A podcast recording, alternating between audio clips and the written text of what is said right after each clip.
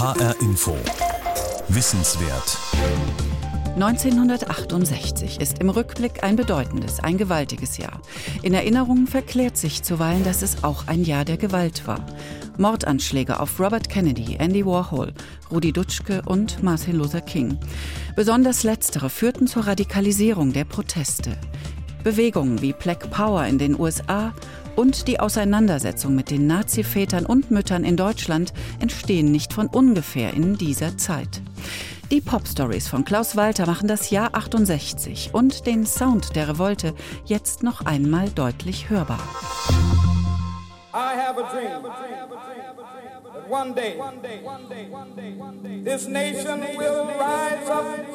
Ich habe einen Traum, dass meine vier kleinen Kinder eines Tages in einer Nation leben werden, in der man sie nicht nach ihrer Hautfarbe, sondern nach ihrem Charakter beurteilen wird.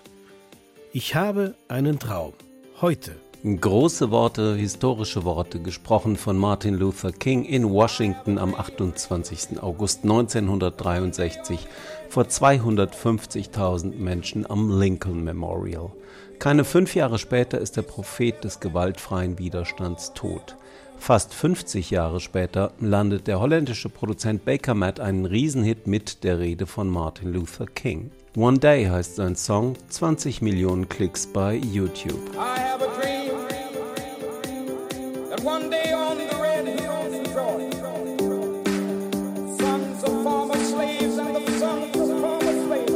Immer wieder wird die Rede von Martin Luther King gesampelt, im Hip-Hop, im Pop, vor allem aber in House- und Techno-Tracks, wie hier bei Gene Ferris.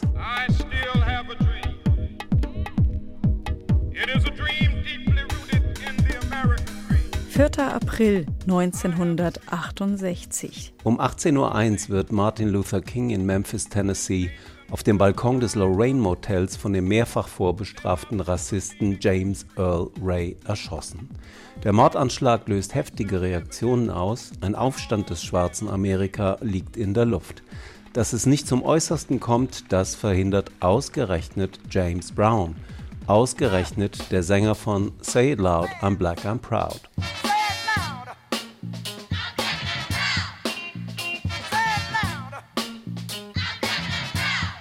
James Browns Biograf James McBride.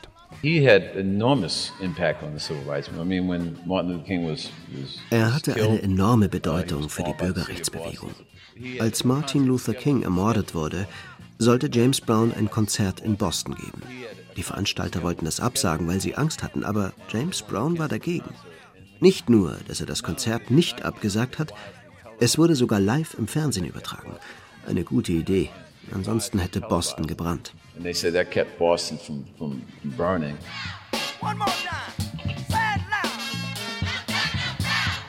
Say It Loud, I'm Black I'm Proud, die Hymne auf den schwarzen Stolz von 1968.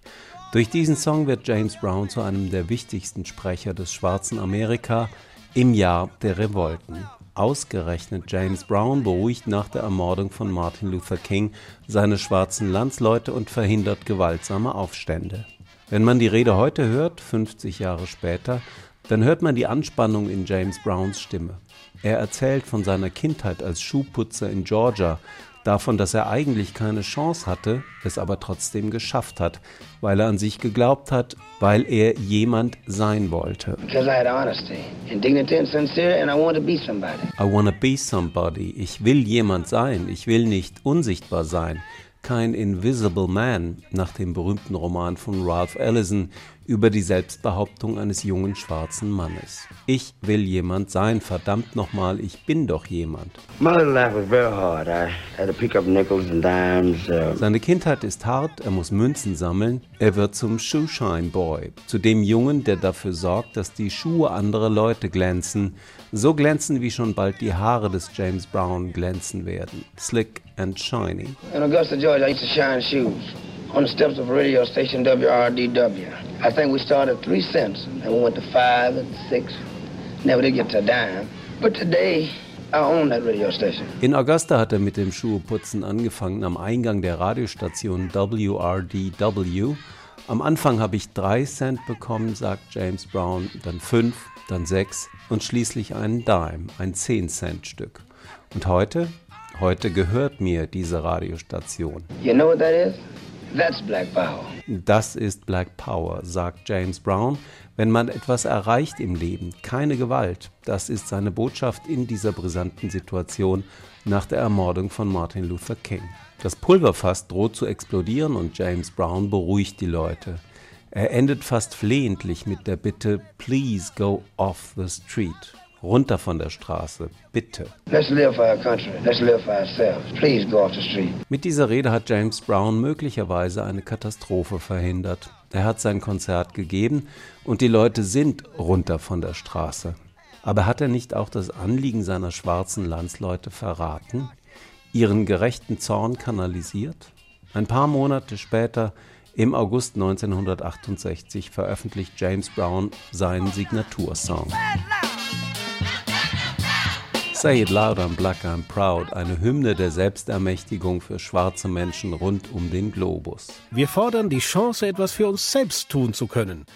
Wir haben die Schnauze voll davon, unseren Kopf gegen die Wand zu hauen und immer nur für andere zu arbeiten. James Brown spricht seinen schwarzen Landsleuten aus der Seele, auch den Jüngsten. Say it loud, I'm black, I'm proud war der Satz, der mich am Ende eines heißen Sommers für die dritte Klasse und den Rest meines Lebens vorbereitete. Sagt Chuck D., Rapper von Public Enemy. Say it loud, I'm black, I'm proud.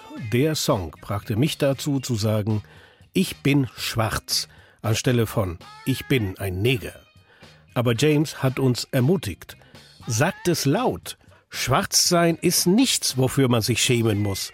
Schwarzsein ist eine tolle Sache. Mit dem schwarzen Selbstbewusstsein, das ihm James Brown eingehaucht hat, gründet Chuck D 1986 eine der bedeutendsten Hip-Hop-Gruppen der Geschichte. Ihr Name ist Programm. Public Enemy, Staatsfeind oder öffentlicher Feind.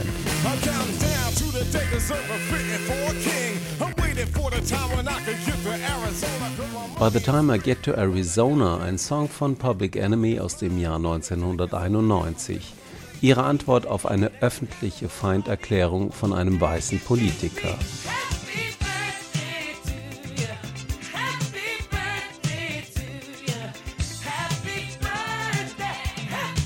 Mit Happy Birthday unterstützt Stevie Wonder 1981 die Kampagne für einen Nationalfeiertag an Martin Luther Kings Geburtstag. Das diene der Integration und bringe Liebe und Eintracht für alle Kinder Gottes, so Stevie Wonder. Präsident Reagan gibt sein Okay, aber das Symbol des Feiertags bleibt umkämpft. 1988 meldet sich der Gouverneur von Arizona zu Wort. Sein Name ist Evan Meckham, er schafft den Feiertag ab. King hat viel für die Farbigen getan, aber er verdient keinen Nationalfeiertag. Farbige. Der Gouverneur benutzt den alten rassistischen Begriff Colored. Public Enemy antworten dem Gouverneur mit dem Song By the Time I Get to Arizona. Neben New Hampshire ist Arizona 1991 der einzige US-Staat, der den Martin Luther King Feiertag nicht anerkennt. Das Video zum Song gipfelt in einem Bombenanschlag auf den Gouverneur ausgeführt von Public Enemy Rapper Chuck D höchstpersönlich. MTV strahlt den Clip aus, ein einziges Mal. Dann wird Chuck D zum Boomern. Das Video sei das exakte Gegenteil der Message, für die Martin Luther King gestorben ist, so der Tenor. Has anybody here seen my old friend Abraham?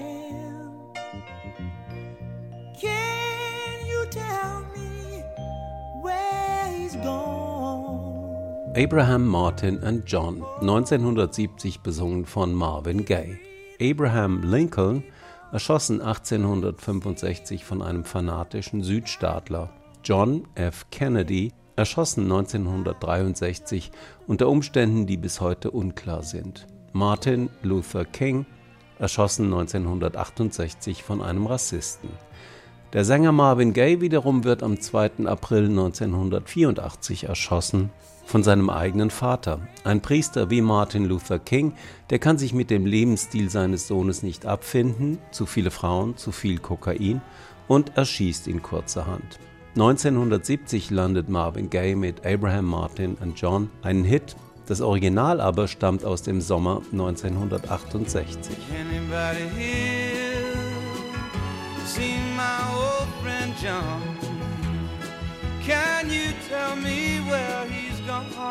Abraham Martin and John im Original ein Millionenhit von Dion. Neben Lincoln King und John F. Kennedy wird in dem Song noch ein weiteres Todesopfer betrauert.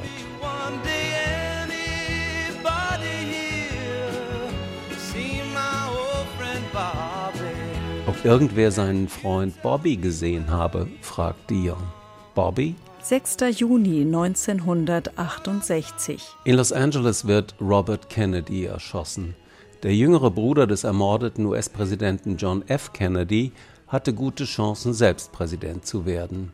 Die Autorin Brigitte Werneburg beschreibt, wie die Trauer um Robert Kennedy die Menschen aus politisch, ökonomisch und ethnisch getrennten Milieus eint, die während der Überführung seines Leichnams von New York auf den Nationalfriedhof Arlington entlang den Bahngleisen stehen, um dem Politiker, der den Vietnamkrieg beenden wollte, einen letzten Gruß zu erweisen. 1968, das Jahr der Revolten, ist auch das Jahr der Attentate.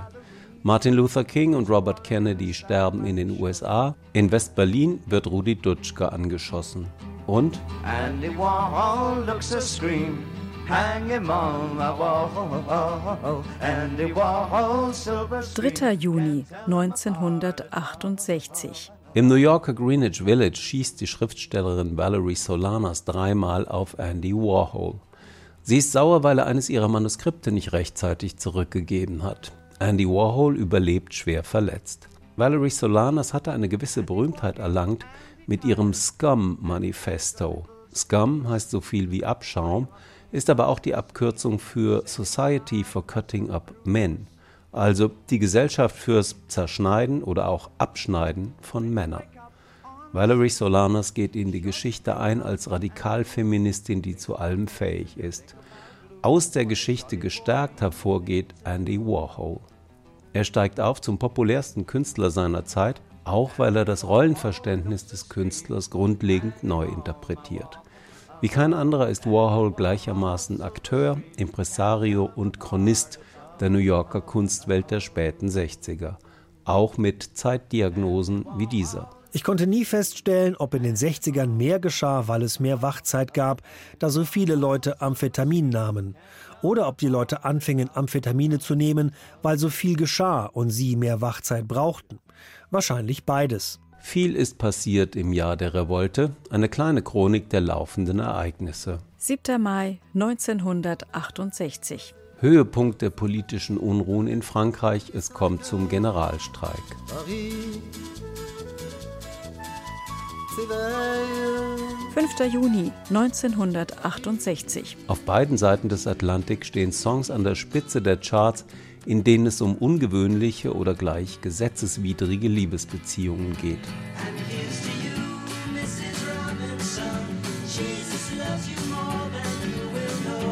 Mrs. Robinson, Simon and Garfunkel Nummer 1 in den USA.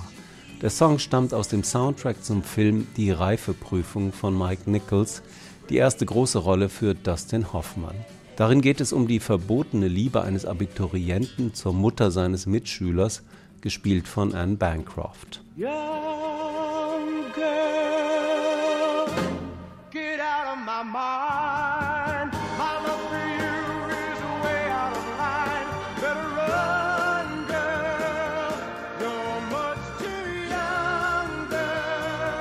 In Großbritannien dominiert Young Girl die Charts. Gary Puckett and the Union Gap besingen die Gewissensbisse eines erwachsenen Mannes, der in Versuchung gerät und sich verführt fühlt von einem jungen Mädchen, von einem zu jungen Mädchen, und der seine Skrupel auf das Mädchen abschiebt.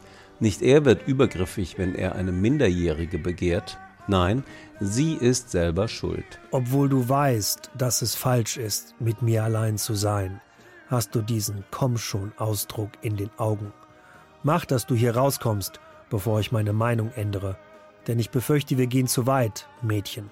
Heute, in der Zeit von MeToo, wirkt dieser Text anstößig, wenn nicht skandalös. 1968 wird schon mal das Zu-Weit-Gehen gegenüber einem zu jungen Mädchen im Namen der sogenannten sexuellen Revolution legitimiert. sagt die britische Autorin Nina Power 2017. Young Girl ist zweifellos ein zutiefst frauenverachtender Song. Sie hat ihn ausgetrickst mit einer Verkleidung aus Parfum und Make-up und ihrem weiblichen Charme. Ihm ist nicht zu trauen. Wenn sie keinen Sex mit ihm haben will, muss sie flüchten. 13. Juli 1968.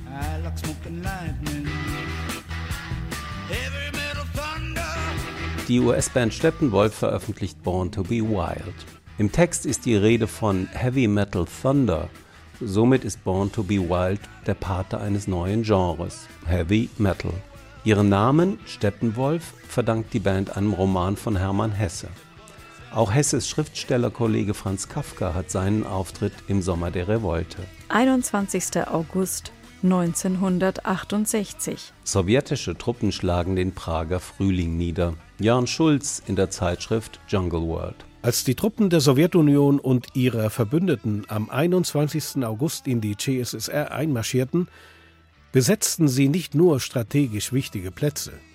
Ein Panzer wurde auch vor dem Geburtshaus Franz Kafkas postiert, denn die Debatten über dessen Werk gehörten zu den Auslösern des Prager Frühlings.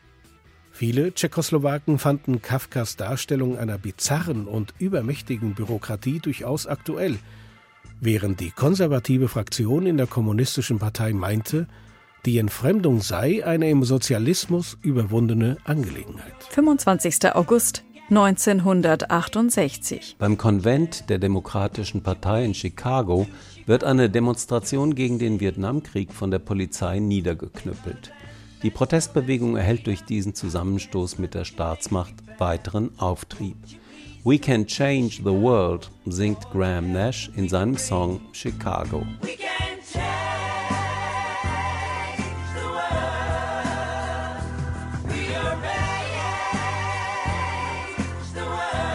16. Oktober 1968. Bei der Siegerehrung im 200-Meter-Lauf bei den Olympischen Spielen in Mexiko kommt es zu einer Geste für die Ewigkeit. Tommy Smith, der Sieger, und John Carlos, der Drittplatzierte, beide Afroamerikaner, steigen mit schwarzen Strümpfen ohne Schuhe aufs Siegerpodest. Bei der amerikanischen Hymne schauen sie zu Boden und recken je eine Faust mit einem schwarzen Handschuh in den olympischen Himmel. Das Bild der beiden schwarzen Sportler wird zum Inbegriff von Black Power. 8. Mai 1968. An der Frankfurter Universität wird wegen anhaltender Proteste der Lehrbetrieb eingestellt. 30. Mai 1968. Im Bonner Bundestag werden die sogenannten Notstandsgesetze verabschiedet. Damit wird das Grundgesetz verändert, um die Handlungsfähigkeit des Staates in Krisensituationen zu sichern. Das Ganze begleitet von massiven Protesten der APO, also der außerparlamentarischen Opposition. Nach dem Attentat auf Rudi Dutschke am 11. April hatte die Protestbewegung Fahrt aufgenommen und sich radikalisiert. 23 Jahre nach dem Ende des Nationalsozialismus stellen die Jungen den Eltern unangenehme Fragen. Wie war das eigentlich damals im Dritten Reich, Papa? Oder wo warst du eigentlich im Krieg, Vati? Lieber Rudi Dutschke wird Vati sagen. Das ist ja alles ganz gut und schön, aber kaputt schlagen kann jeder. Doch wie ist denn mit Ärmel aufkrempeln, zupacken, aufbauen? Franz Josef Degenhardt bringt nochmal Fatis Argumente in Erinnerung. Im Sog der Revolte politisieren sich auch eigentlich unpolitische Künstler, etwa der Jazzsaxophonist Peter Brötzmann. Man habe es satt gehabt, den Fernseher einzuschalten und zu sehen, dass irgendwo auf der Welt wieder Bullen jungen Leuten den Schädel einschlagen. So hat es Peter Brötzmann erzählt. Seine Reaktion war eine sehr aggressive, dezidiert verneinende, unfreundliche Musik. Machine Gun, das Album des Peter Brötzmann Oktetts im Mai 1968 in der Bremer Kneipe Lila Eule eingespielt, ist aus heutiger Sicht die markanteste Free Jazz Einspielung, ein unablässig rührendes, hämmerndes, schepperndes Etwas. Das schreibt Felix Klopotek über Peter Brötzmann. Der Jazzkritiker Uli Olshausen der 1967 die neue Jazzredaktion des Hessischen Rundfunks übernahm, ergänzt. Das Album hatte natürlich eine ganz klare politische Aussage durch dieses Rattern und diese Machine Gun, die hat man ja nur wirklich gehört. Also wenn vom Brötzmann irgendwas über Jazzkreise hinaus rezipiert wurde, dann Machine Gun. Von einem Kulturbruch spricht einer, der es später weit gebracht hat. War ja ein Kulturbruch, das muss man ja klar sagen. Kulturbruch, den es heute so, etwa zwischen meinem Sohn und dem Vater einfach nicht mehr gibt. Äh, der hört nicht unbedingt dieselbe Musik wie ich, aber finden da durchaus gemeinsame Nenner. Das gab es zwischen meinem Vater und mir nicht. Damals, wenn du da nur ein bisschen lange Haare hattest, galt es schon als Kommunist und äh, erste Beatles-Platte zu Hause führte zum mittleren Nervenzusammenbruch der Mutter und äh, zu schwersten Verwünschungen des Vaters und Sex war tabuisiert. Joschka Fischer, ein 68er Mann, brachte es später bis an die Spitze des Staates als Vizekanzler. 13. September 1968. Beim Bundeskongress des Sozialistischen Deutschen Studentenbundes in Frankfurt feuerte die Aktivistin Sigrid Rüger drei Tomaten auf Hans-Jürgen Krahl der als intellektueller Kopf der Bewegung sich mal wieder selbstverliebt am Mikro produzierte. Eine Tomate traf Kral voll ins Gesicht. Einen großen Lerneffekt produzierte sie wohl nicht. So resümiert die Frankfurter Rundschau ein Schlüsselereignis der Revolte. Die Tomate war nur der Anfang. In Frankfurt gründeten die Frauen den Weiberrat, die erste Gruppe, von deren Sitzungen die Männer ausgeschlossen waren. Silvia Bovenschen, Studentin der Literaturwissenschaft, Soziologie und Philosophie, gehörte damals dem Weiberrat an. Die Feministin und Vordenkerin der Frauenbewegung entwickelte sich mit ihren Büchern später zu einer der wichtigsten Intellektuellen in Deutschland. Man ist da ständig in irgendwelchen Diskussionen, wir waren ununterbrochen diskutiert. Und da konnte einem nicht entgehen, wer da eigentlich hauptsächlich diskutierte. Das waren hauptsächlich Männer. Es gab zwei, drei Frauen im SDS, die auch mal den Mund aufmachten, aber sonst waren das Männer. Und die hörten den Frauen nicht zu. So erinnert sich die im Herbst 2017 verstorbene Autorin Silvia Bowenschen. 16. November 1968. Der Frankfurter Weiberrat veröffentlicht ein Flugblatt. Befreit die sozialistischen Eminenzen von ihren bürgerlichen Schwänzen. Die Karikatur auf dem Flugblatt zeigt die bürgerlichen Schwänze der sozialistischen Eminenzen abgeschnitten. Da saß, glaube ich, eine Frau mit einem blutigen Hackebeil, so etwas hexenhaft aussehend. Und hinten waren mehrere Penisse abgebildet. Jedenfalls haben wir das ausgeschnitten und haben die Namen der Häuptlinge darunter geschrieben. Bei den sozialistischen Eminenzen zeigt das Flugblatt Wirkung. Das wurde uns als sehr geschmacklos, was es ja auch ist, und sehr frivol ausgelegt. Geschmacklos hin, frivol her. Ja, na klar, wir haben sehr gelacht. 7. November 1968. Beim Parteitag der CDU in Berlin ohrfeigt eine junge Frau den Bundeskanzler Kurt Georg Kiesinger und ruft Nazi, Nazi, Nazi. Ich habe Bundeskanzler Kiesinger geohrfeigt, weil ich der öffentlichen Meinung in der ganzen Welt beweisen wollte, dass ein Teil des deutschen Volkes, ganz besonders aber seine Jugend, sich dagegen auflehnt, dass ein Nazi an der Spitze der Bundesregierung steht. Der Name der jungen Frau ist Beate Klarsfeld geborene Künzel. Sie hatte 1963 den französischen Rechtsanwalt Serge Klarsfeld geheiratet, dessen jüdischer Vater in Auschwitz ermordet wurde. Kurt Georg Kiesinger war im Februar 1933 der NSDAP beigetreten und stieg 1940 auf zum stellvertretenden Leiter der rundfunkpolitischen Abteilung im Außenministerium. Als solcher war Kiesinger zuständig für die Beeinflussung des ausländischen Rundfunks und für die Verbindung zum Reichspropagandaministerium. 1966 wurde Kurt Georg Kiesinger zum Kanzler der Bundesrepublik Deutschland gewählt. Beate Glasfeld wird noch am Tag der Ohrfeige in einem Schnellverfahren zu einem Jahr Gefängnis verurteilt. Als französische Staatsangehörige muss sie die Strafe nicht antreten. 2012 veröffentlicht die Münchner Band FSK, das Kürzel steht für Freiwillige Selbstkontrolle, den Song Eine Ohrfeige für Kurt Georg Kiesinger. Ja, und dann geht Beate Glasfeld nach vorne und verpasst dem Kanzler diese Ohrfeige. Bilanz im Jahr der Revolte. Männer bekämpfen Männer mit Schusswaffen. Unter den Opfern sind Martin Luther King, Rudi Dutschke und Robert Kennedy. Frauen bekämpfen Männer mit Tomaten, Karikaturen und Ohrfeigen.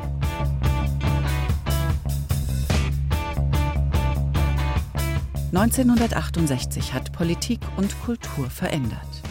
Ein bewegtes Jahr erzählt von Klaus Walter. Die Pop-Stories finden Sie als Podcast auf hinforadio.de. Außerdem noch viel mehr zu 68. H-Info widmet dem Abenteuer Rebellion und den Enkeln der 68er die ganze Woche. Das war H-Info Wissenswert. Mein Name ist Heike Liesmann.